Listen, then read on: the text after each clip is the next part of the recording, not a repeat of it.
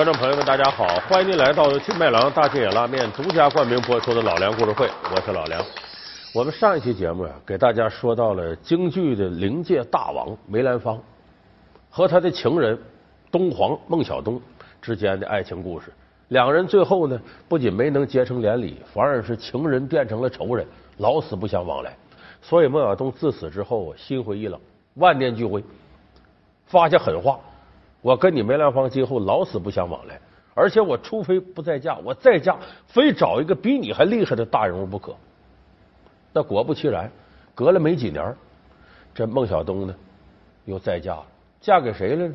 这个人确实对中国近代史的影响力呀，要远在梅兰芳之上。咱们经常说上海滩有青帮三大亨：黄金荣、张啸林、杜月笙。后来孟小冬跟杜月笙好了。这杜月笙这个人物呢，咱们熟知近现代史的朋友应该对他有了解。这个人在青帮的能力远远超过他师傅黄金荣，也比张啸林影响力大。后来跟蒋介石之间关系还很好。他不仅仅是上海滩的黑社会老大，说干些一些这个乱七八糟的事这肯定。他身上很矛盾，还同时有一些特别积极的事你像这个抗日战争，日本鬼子打来了。那么日本鬼子的海军呢，有可能呢从这个黄浦江江口呢往上攻，就逆长江支流往上打，那到南京、武汉很快就打到了。所以当时杜月笙作为这个民族资产阶级的代表人呢，他为了阻止日本鬼子往上打，把自己轮船公司几艘大轮船就在长江口那给它炸沉了。沉了之后，把长江口这堵上了，日本鬼子军舰就过不来了。就这个人还挺爱国。你看，干了不少坏事，但也干了很多好事。但总而言之呢，这是上海滩一个鼎鼎大名的风云人物。那么说，孟小冬跟梅兰芳分手是因为一个名分问题。哎，你不承认我是你老梅家人了？可是他跟杜月笙的时候，杜月笙上边已经有四个老婆，一个大老婆，三个姨太太了。那怎么孟小冬就不在乎这事了呢？有人说呀，孟小冬图这个杜月笙的钱，还有的说看杜月笙有势力，还有的人说为了报恩，有人说这就是个阴谋，反正说什么都有。那么咱们今天呢，就给大伙说说孟小冬跟杜月笙之间这个感情世界到底是怎么事江湖大佬竟做过他的离婚律师，夜半成亲，真是中了闺蜜的阴谋。一句问话，又是怎样赢得了名分？曾经的京剧东皇，昔日灵王之妻，为何会自甘堕落，成了黑帮小妾？老梁故事会，孟小冬，怎么能说这俩人好是个阴谋呢？哎，这个不是空穴来风，事出有因。说怎么叫是个阴谋呢？他跟杜月笙能走到一块儿啊，在一定程度上是有人给他俩下了个套。谁下的套呢？是这个孟小冬的闺蜜。咱们现在有的女孩交朋友有句话嘛，叫防火防盗防闺蜜。说这闺蜜看着跟你好，不定什么时候就把你卖了。说这闺蜜是谁呢？是孟小冬啊，打小学戏的时候的一个朋友，她的名字叫姚玉兰。她爸爸呢是当时的呃京剧界的有名的人物，就说也是这个管这个京剧界开个戏班子干嘛的。她母亲是京剧界个角儿，哎，艺名叫小兰英，唱女老生的。就女的反串老生，所以这姚玉兰呢，打小呢和孟小冬一样，两个人都会女老生，都是女老生出身。但是这姚玉兰呢还会唱青衣，就男女俩角都会，所以俩人那时候就好上了，闺蜜。到后来，这不是孟小冬到北京发展，姚玉兰还在上海，就结了婚了。等孟小冬这边闹出挺大动静，跟梅兰芳俩人分开了，他跟姚玉兰已经有好几年不往来了。有这么一天呢。姚玉兰给他写了封信，说呀，你到上海来吧，我知道你的情况，你在北京待的挺伤心，感情世界很不如意，到上海散散心，啊，恢复恢复，咱姐俩好好聊聊，然后你差不多了，你再回北京。孟小冬一想也行啊，因为你知道这人呢，要一旦感情世界受到挫折之后啊，要不就找自个儿闺蜜，要不就找自个儿哥们儿，总得有人说话能缓解缓解这种悲痛。所以这孟小冬呢，呃，也没琢磨，收拾收拾就奔上海来了。来了呢，一看这姚玉兰结了婚了，家里宅子挺大，有地方，也不用住酒店，就住在他家里边。就这么一晃，几个月就过去了。到他要走的时候，心情也恢复差不多了，我回北京吧。姚玉兰说：“你看，咱俩还没好够呢，这两天这么的吧，你明天就走了。今儿晚上呢，这个咱姐俩喝点酒，我给你送行。完了呢，咱们也别睡了啊，连床夜话，你就住我屋里，咱姐俩好好唠。就这么俩人喝完了酒呢，躺床上了，有一搭没一搭就开聊。这喝完了酒之后呢，人容易犯困，不一会儿功夫呢，孟小冬这上眼皮下眼皮打架，睡过去了。睡过可睡过去，姚玉兰起身出屋了，他可没再回来，他换一个人进这屋，谁呢？换的她丈夫进这屋。往下的事咱就不用说了啊，这就生米煮成熟饭了，这是。那么说她她丈夫是谁呢？就是杜月笙。说为什么姚玉兰用这种方式说陷害自己闺蜜呢？这有她的想法。这个时候，姚玉兰呢是杜月笙的四姨太，人杜公馆那边呢。那仨太太不让她进来，所以这姚玉兰呢，时刻面临着在丈夫面前失宠的危险。一想，我丈夫杜月笙喜欢孟小冬，我把他拉过来，然后他也成姨太太，这我们攻守同盟，我们姐俩结成一条心，对付那三个母老虎。他有这个想法，所以他设了这么一个圈套呢，弄的这事生米煮成熟饭。所以说，在咱们现实生活当中也不没这事儿。类似啊，你像你好多年有个朋友不跟你联系了，突然间给你打电话跟你联系，你记住十之八九都不是好事不一定是他想你了，不定他想干嘛呢。当然，现在这倒不是说给你骗哪儿去，她丈夫进来了什么的，倒不至于那样。现在这种事情多发生在传销领域。你个同学多少年不跟你联系了，打电话到这儿来吧，到广西来吧，发大财了，基本上都传销。所以，好多年不跟你联系的朋友，一旦主动联系你，你心里要琢磨琢磨，为啥这些年你不知道他发生什么变化？你跟他那朋友关系仅仅是多年以前你俩熟悉的时候，这些年他发生啥变化你不知道？所以这孟小冬呢，算一时失察啊，上了这个圈套。我说到这儿，有的人说那不对呀，这杜月笙跟这孟小冬俩人，这怎么着？杜月笙就看上孟小冬来了？就是因为他是个演戏的角吗？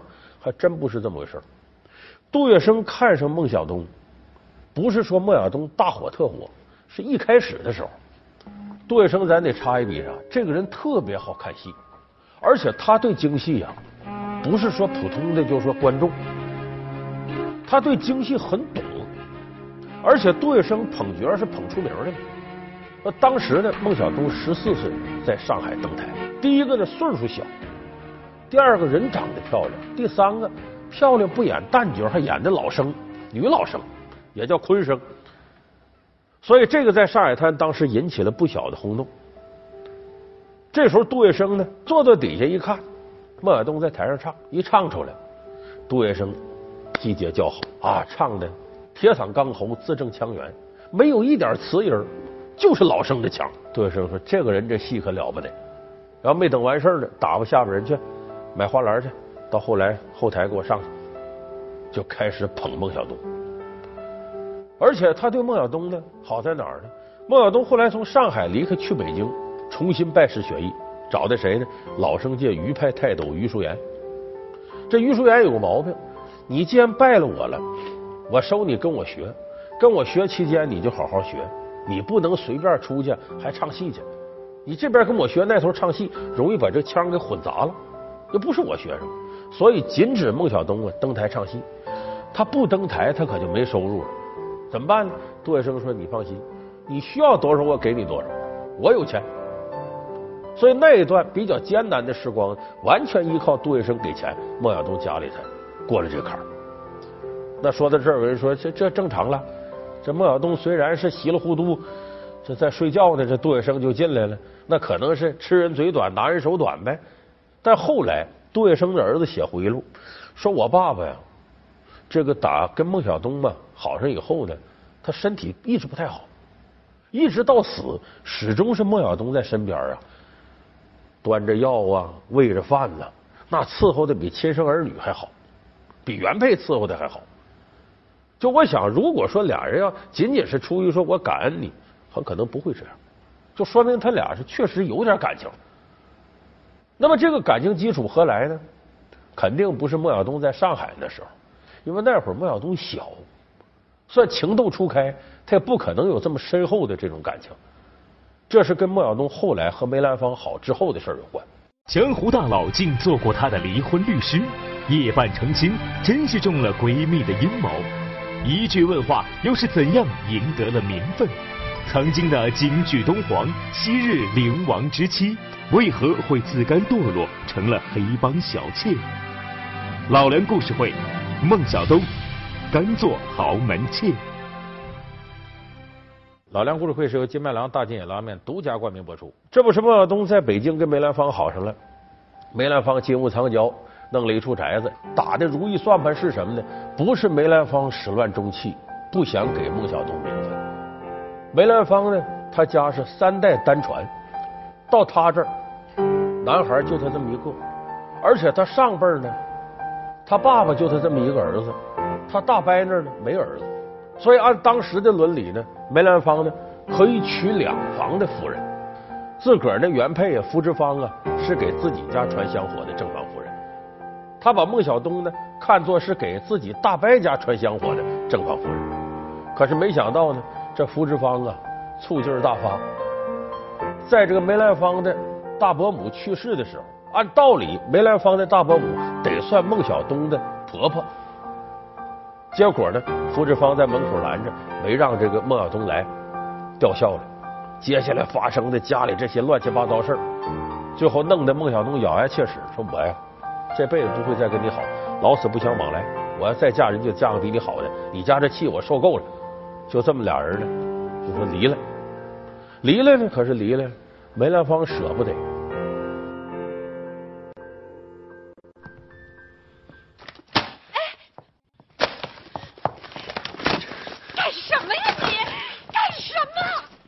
都行。这就叫明着你看这这人呢，都是两面性的。他一方面还不想动自己大老婆那边，觉得那是自己家一亩三分地儿挺完整。而这头呢，孟小冬一说离开他，梅兰芳还要死要活的。哎呀，这不行啊！我不能离开你，我舍不得。而这个时候呢，梅党又跟着起哄。什么叫梅党呢？梅兰芳党，搁现在话说就粉丝团、后援会，这些人是死心塌地的捧梅兰芳。说正好你孟小冬离开梅兰芳，对。啊，梅兰芳，你这跟你在一块很可能这戏都唱不好了。哎，这你走对，走可是走，你得净身出户，因为这东西本来就是我我们这梅大爷的，不是你的。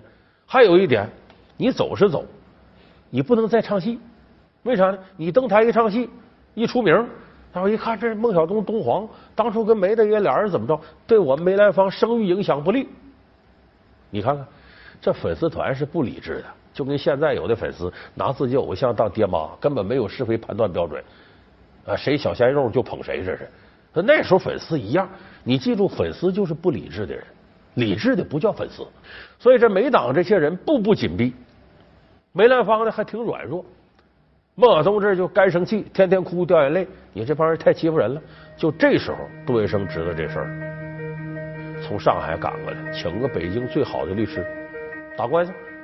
同时呢，杜月笙自己出面找梅兰芳，说：“这个梅先生，我得跟你谈谈，这个人做事不能这么干啊。这孟小冬好比我亲妹妹，跟你好了这么长时间，他净身出户不说啊，你那些后援会干嘛？还不让人唱戏了，把梅兰芳一通数了，也跟梅兰芳说了，你这么离可不行，你最少啊，你得掏四万大洋。”给孟小冬做补偿，这个四万大洋在当时可是个了不得的数。梅兰芳也没那么多钱。杜月笙说：“这么着，我掏钱给你垫上，你唱戏能挣钱呢？什么时候把钱挣，你再还我。”结果梅兰芳后来是俩人离婚，一九三零年，梅兰芳一直到一九三三年唱了四年戏，把这钱才还上。就说这时候杜月笙出面给孟小冬撑腰，帮助孟小冬度过这难关。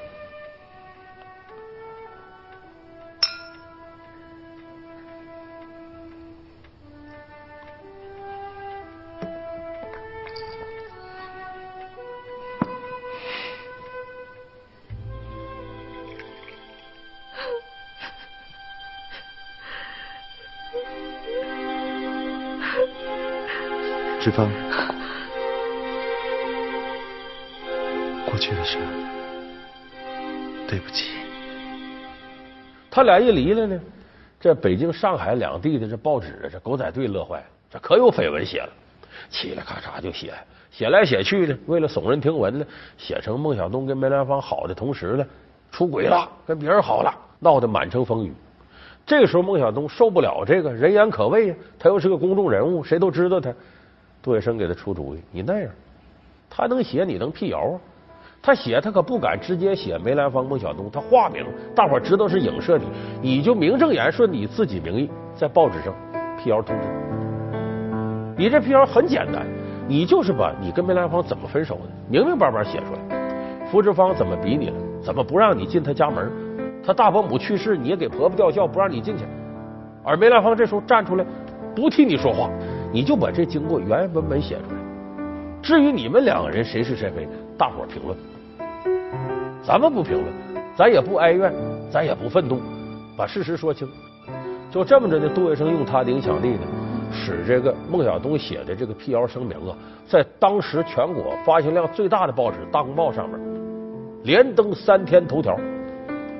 向全社会告知我和梅兰芳我们俩是怎么回事，所以经过这一波风波，别人也不好说什么了，很多人也知道真相是怎么回事。所以杜月笙是在孟小冬最危难的时候，给了他最大的甚至是无私的帮助，这作用不得了。就像我们现在有人说说你的女神平常看不上你，什么时候是机会？女神失恋了啊，你这时候照顾她，关心她。她这这正是精神上非常虚弱的时候，你可以乘虚而入。其实杜月笙这时候也是这个办法。你想在这时候帮助孟小冬，孟小冬得多感激。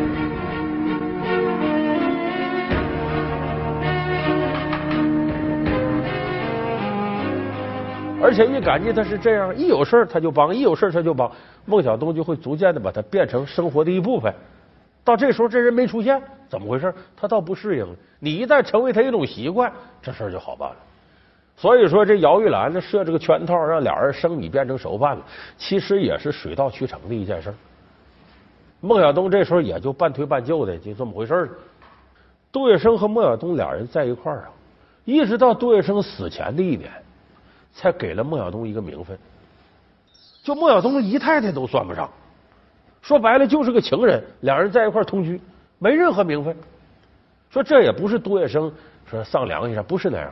杜月笙要干的事太多，他当时也没有多大功夫来顾在这上面。说后来为什么死前一年给了个名分呢？这是因为孟小冬一句话，怎么一句话呢？后来眼看就要解放大上海，这杜月笙跟国民党走得近了，再一个也确实干了不少坏事，这怕共产党一得天下之后。对他秋后算账，所以这杜月笙说：“赶紧划拉划拉家里这些人，咱们逃吧，往哪逃？往香港、澳门那跑。”准备要走的时候，孟小冬就问了：“呃，你带我走啊？跟你家里人走？那我算你什么人呢？我算你媳妇儿啊，还算你家的丫鬟？是你家的家人呢，还是伺候你家人的奴仆呢？”这一句话。追到杜月笙心里，都说：“哎呀，我把这事儿给忘了。他没有名分呢。一个女人，这时候孟小冬已经四十了，我黑不提白不提的，这太对不住人家了。所以当时杜月笙说：马上我跟你结婚，办婚礼。上海滩当时有名的人，我认识的，有点腕的都请来来见证。他家里又劝他：这现在都逃荒的时候，跑的时候还办什么婚礼呀？杜月笙说：那不行。”哎，我非办不可，我要给他个名分。其实杜月笙那时候身子骨已经不行了，这么两人结婚第二年，杜月笙就死了，死在香港了。但是死前给孟小冬一个名分。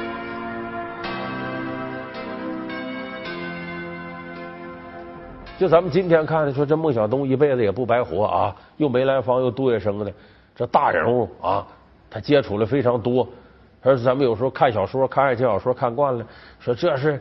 不在乎天长地久，只在乎曾经拥有啊！只要跟他过一会儿，这一辈子不白活。那是不是这样？不是这样。孟小冬四十岁之后，杜月笙死了，孟小冬再就没再嫁，可以说孤苦伶仃的过了后半生。有人说那啥孤苦伶仃？杜月笙有的是钱，那给他遗产也够花的，不是那样。杜月笙最后给了孟小冬，就分遗产分了多少？两万美元。说怎么这么少呢？说这杜月笙太偏心，不是？杜月笙的儿子也不过得了七八万美元。说这不对呀，杜月笙一辈子那得多少钱呢？怎么剩这点钱了？哎，杜月笙这人厉害就厉害在这儿。他临死之前呢，欠杜月笙钱的人太多了，就向他借钱的。他把这些债券，那那个钱可不是说说是什么法币不值钱了，借的都金条。他把这借据的搁在一块把他儿子什么太太都叫过来，一把火烧了。说我可不想让我死后，你们拿着这东西，自己生计没着落了，去找我这些债主要账去。如此乱世，要账必结仇怨，你们将来也得不到好报。我干脆在我这儿全给烧没得了。所以杜月笙一把火。那别人借他钱，你想一根根金条，那都不知道多少钱，一把火烧。所以杜月笙是个胸襟很开阔的人，但因此他也没留下多少钱。到了孟小冬姨太太手里就两万美金。孟小冬当时接到这两万美金，第一反应是什么？来一句话：这怎么够啊？那他这个锦衣玉食惯了。所以后来孟小冬呢，呃，漂泊到海外，生活也是比较凄苦。所以我说，一个女人呐，你看着少女做梦时候，有朝一日啊。我心目中那个王子驾着七彩祥云来接我，《大话西游》里不有这梦想吗？其实那仅仅是个梦想。